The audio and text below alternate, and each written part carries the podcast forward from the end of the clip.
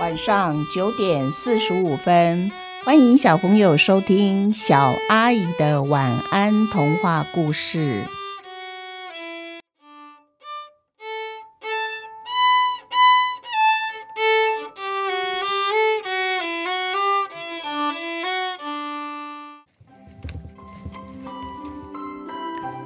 兔子木匠上集，我们就请刚才讲过故事的郭云乐来帮我们讲这个好听又好玩的故事。好，郭云乐开始喽。兔子木匠，老爷爷是个手艺很好的木匠。年轻的时候，他在镇上开了一间木工坊，专门帮人设计家具。镇上每户人家的家具，不管是桌子。椅子，各式各样的柜子，几乎都是向老爷爷买的。一年一年的过去，老爷爷不再年轻，他的体力差了，不能久站，眼睛老花了，看直线不再精准，握锯子的手不再有力，该直线的木头锯得歪歪斜斜，木头结合的地方总是有空隙。他现在做出来的家具已经不如以前了。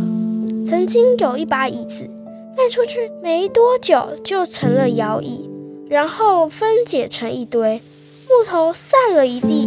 幸好坐在椅子上面的人只摔了个四脚朝天，除了屁股还有点疼，没有其他的大问题。老爷爷看着自己做出来的椅子竟然造成了危险。心中的感伤无法形容。镇上这几年又开了一家家具行，家里店里的家具都是机器裁锯出来的，机器栽的虽然少了那么一点人的感情，但是木头修的整齐漂亮，结合处找不到缝隙，而且工厂和摆家具的店面分开来。比起老爷爷的家具店，这家新开的家具行明亮宽敞，没有满地的木屑，的确干净许多。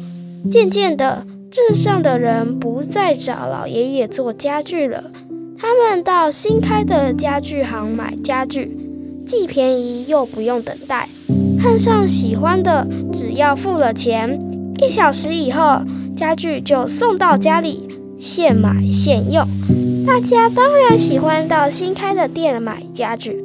老爷爷没有家人，没有太太，也没有小孩，平常和他住在一起的就是一只小黑兔。小黑兔不是老爷爷买来的，小黑兔原本是一只野兔。有一天不小心跑进老爷爷的店里，他瞧见老爷爷锯下的残余木头。就当成点心啃起来。老爷爷看小黑兔啃得开心，问小黑兔想不想留下来和他作伴，每天都有免费的木头饭可以吃。小黑兔就这样成为老爷爷的伴了。老爷爷做家具剩的零星木头，随便小黑兔啃。通常老爷爷锯木头的时候，小黑兔就跟在一旁啃木头磨牙。锯木头的声音混着小黑兔啃木头的声音，成了老老爷爷家具店里最特别的二部和声。路过老爷爷店门口的人，总会伫立个几秒钟。他们不一定是想买家具才停下脚步。有时候，他们只是想听听世界上绝无仅有的二部和声，但是现在大部分只能听见一种声音而已，那是小黑兔啃啃木头的声音。因为老爷爷已经不再锯木头了。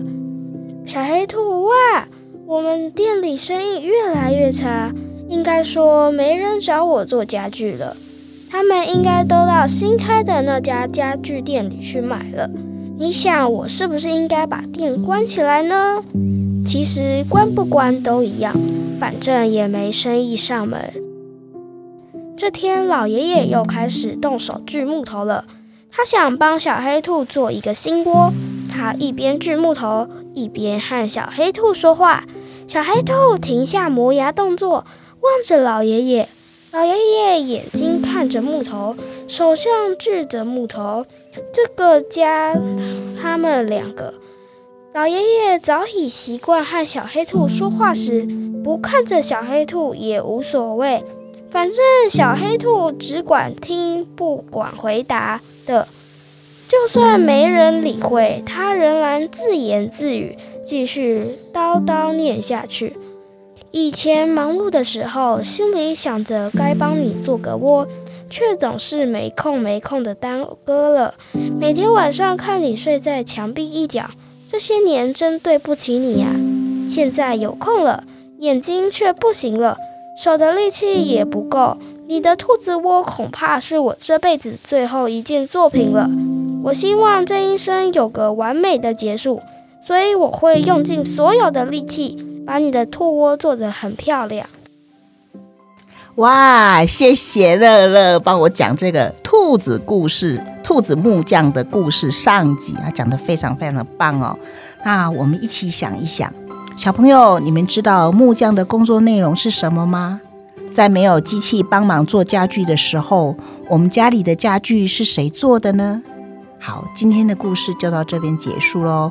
小阿姨的晚安童话故事，我们兔子木匠下集见喽！祝你们有一个甜蜜的梦，一起晚安。